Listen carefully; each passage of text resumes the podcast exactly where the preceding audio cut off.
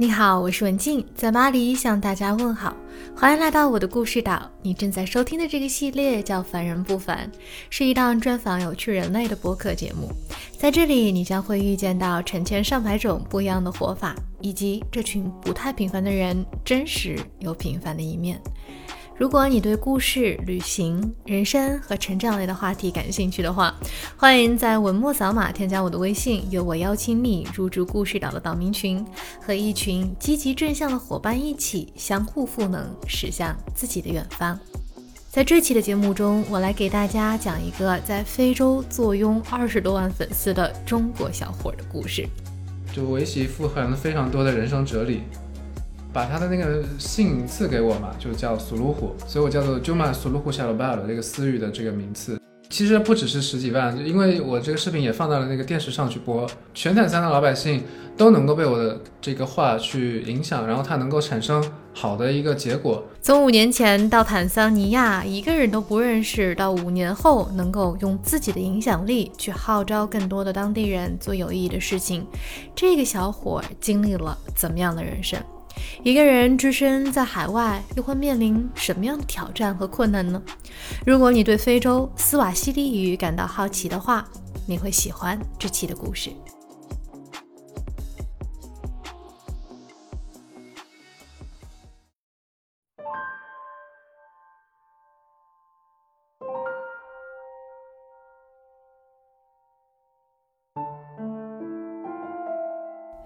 读过一篇关于棋牌类比赛的胜负解读，对于两个结论印象深刻。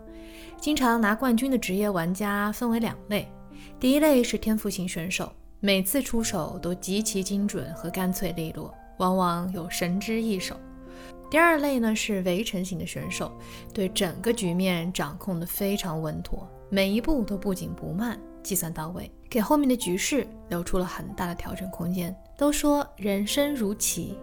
你觉得在你的人生中，你是哪一类选手呢？唐靖宇和坦桑尼亚的缘分已经有七年了，七年不算太长，也不算太短，但是放在他二十七年的人生河流上时，这七年的分量很重。这份缘分多少出自于他自己的选择，这就得追溯到他和周围人都不太一样的童年。出生长大于闽北靠近武夷山的县城，唐靖宇从小就被寄予厚望。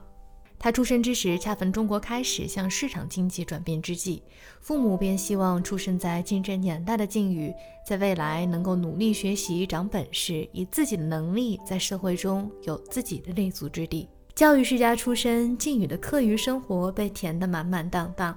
他从小练习钢琴和围棋，参与了各类比赛。从一年级开始练习围棋，曾经拿到过全国第八的好成绩。虽然有考虑过走职业围棋手的道路，但是考虑再三，还是没有选择这条路。虽然没有走专业的道路，但是围棋在唐靖宇的人生中烙下了很深刻的印记。就比如说围棋的话，也是陶冶了我一一个不紧不慢的一个这样的性子吧。一下棋就要做一个一两个小时，呃，想事情的话也要想的比较远。你下一步就要想几十步、五六十步，所以我觉得下棋对我的呃人生做决定啊，人生的影响还是呃蛮大的。就围棋富含了非常多的人生哲理。填写志愿之际，在最后的时刻，他把第一志愿从阿拉伯语换成了斯瓦西里语。除了对于语言的兴趣和对斯瓦西里语的萌一见钟情之外，唐靖宇其实是看到了更远的方向。作为小语种，私语专业每两年甚至是每四年才招一次。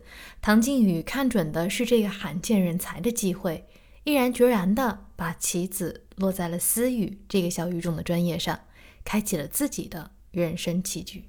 这个顺眼呢，其实上包含呃我对未来的一种前景的呃设想。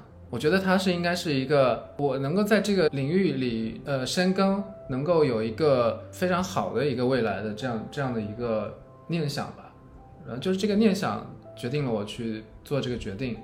唐靖宇最终如愿的进入了天津外国语大学两年一招的私语专业，成为了那十一名学生中的一员。大学的生活和他预想的也差不多，大三被公派去坦桑尼亚交流了八个月。这八个月的时间，唐靖宇在非洲把思语的水平又进行了一个更深入的挖掘和修炼。毕业求职的时候，唐靖宇的目标很明确，他希望自己的人生可以有机会去接触不一样的人和事。机缘巧合之下，他入职了一家主要业务在非洲深耕数字化电视的传媒集团。入职后不久，就被派往了坦桑尼亚最大的城市达雷萨拉姆。除了语言上能够应付自如之外，初到非洲的靖宇在工作的积累上几乎是一张白纸。从零开始积累，虚心向同事和当地员工学习。五年的时间，他从一名职场新人摇身一变，成为了东非地区的内容营销负责人和市场总监。通过工作的机会和平台，他也有机会去到了坦桑尼亚的城市和偏远乡村，让他对非洲有了更进一步的了解。这过程中也不乏有一些当地的政要，比如坦桑的副总统亲自把姓氏赐予给了靖宇，认他做了干儿子。副总统她确实是一个非常和蔼可亲的一个一个女性，然后目前大部分的坦桑人民都非常喜欢她。她的年龄跟我的父母差不多大。第一次是因为我给她翻译。在一个一个项目的落成上，我被邀请去做这个翻译，然后他就把他的那个姓赐给我嘛，就叫苏鲁虎，所以我叫做 Juma 苏鲁虎夏鲁巴尔这个私域的这个名次，这个这个 IP。处于职场上升期的境遇，其实背负着不少压力，面对困难是常有之事。得益于年少时围棋的经验，他对困难有着他独到的解读。呃围棋确实是非常非常多的这个变化。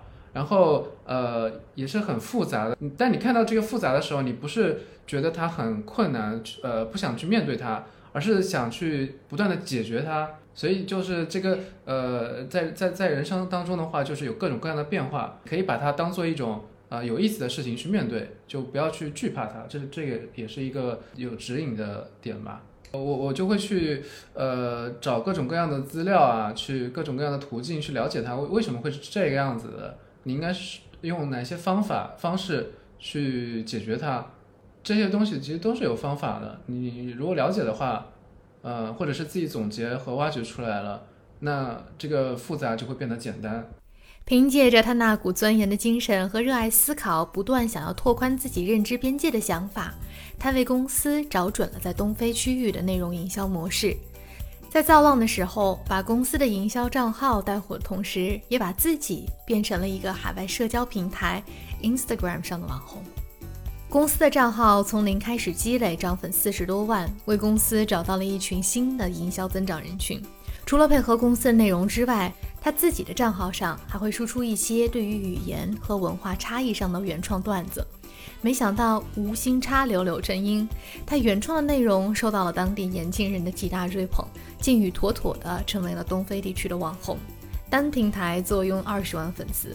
长相被大众所认知，被他们认可，这一块的话就给我在做事上也给了一些自信吧，这不一样的自信吧。做这一块的事情，就是能够让你不断去想非常有意思的点，然后这个点呢又能够得到一个即时的反馈，所以能够促进你就一直在一一直往前去做。粉丝数量增长的背后，除了名气的增长，同时带来的还有责任感。去年三月，坦桑刚出现疫情的时候，唐靖宇录制了很多个说服大家佩戴口罩和注意防范的视频。他觉得这是他的义务。自身有影响力，能够让呃十几万的人能够看到我的视频。其实不只是十几万，就因为我这个视频也放到了那个电视上去播，那可能全坦桑的老百姓都能够被我的这个话去影响，然后它能够产生好的一个结果。我觉得这个是我这这五年来积累下来得到的一个比较大的一个收获。从五年前到坦桑一个人都不认识，到五年后。能够号召这么多人的势能，是唐靖宇工作之外的意外收获。靖宇说，他目前走过了工作的懵懂阶段，但是还处于成长期，离自己想要的蜕变还有一定的距离。在做好本职工作的基础上，他希望自己能够成为中非中间的一座桥梁，让大家能够更了解相互的生活。我觉得非洲真的是一个非常有潜力的。呃，一块宝地，因为大部分的人可能对他的第一印象都是比较穷，然后呃，都是破破破烂的这个土房子。其实上这边并不是大家所想的这样的情况，呃，有很多各种各样的这个呃新的高楼大厦啊，新的呃科技啊，在这边都能够看得到。啊，也有很多的投资人过来去把这一块宝地给挖掘。这个是我想告诉大家的吧，就是可能真的是跟别人眼中不一样的非洲。作为围城型的选手。唐靖宇和同龄人相比，要相对成熟很多。当很多人在感叹他的粉丝数量和他已经取得的职位之际，他反倒是做出了选择，想要稍微淡出一些公众的视线。海外的生活相对平淡，反倒是给了他更多的时间去刻意训练自己自律的能力，和利用工作之余疯狂的学习，去提高自己的认知。只有提高了认知，他才能看到比眼前这盘棋更大的。人生棋局，对于才刚满二十七岁的金宇而言，人生的这盘棋可能才刚开始。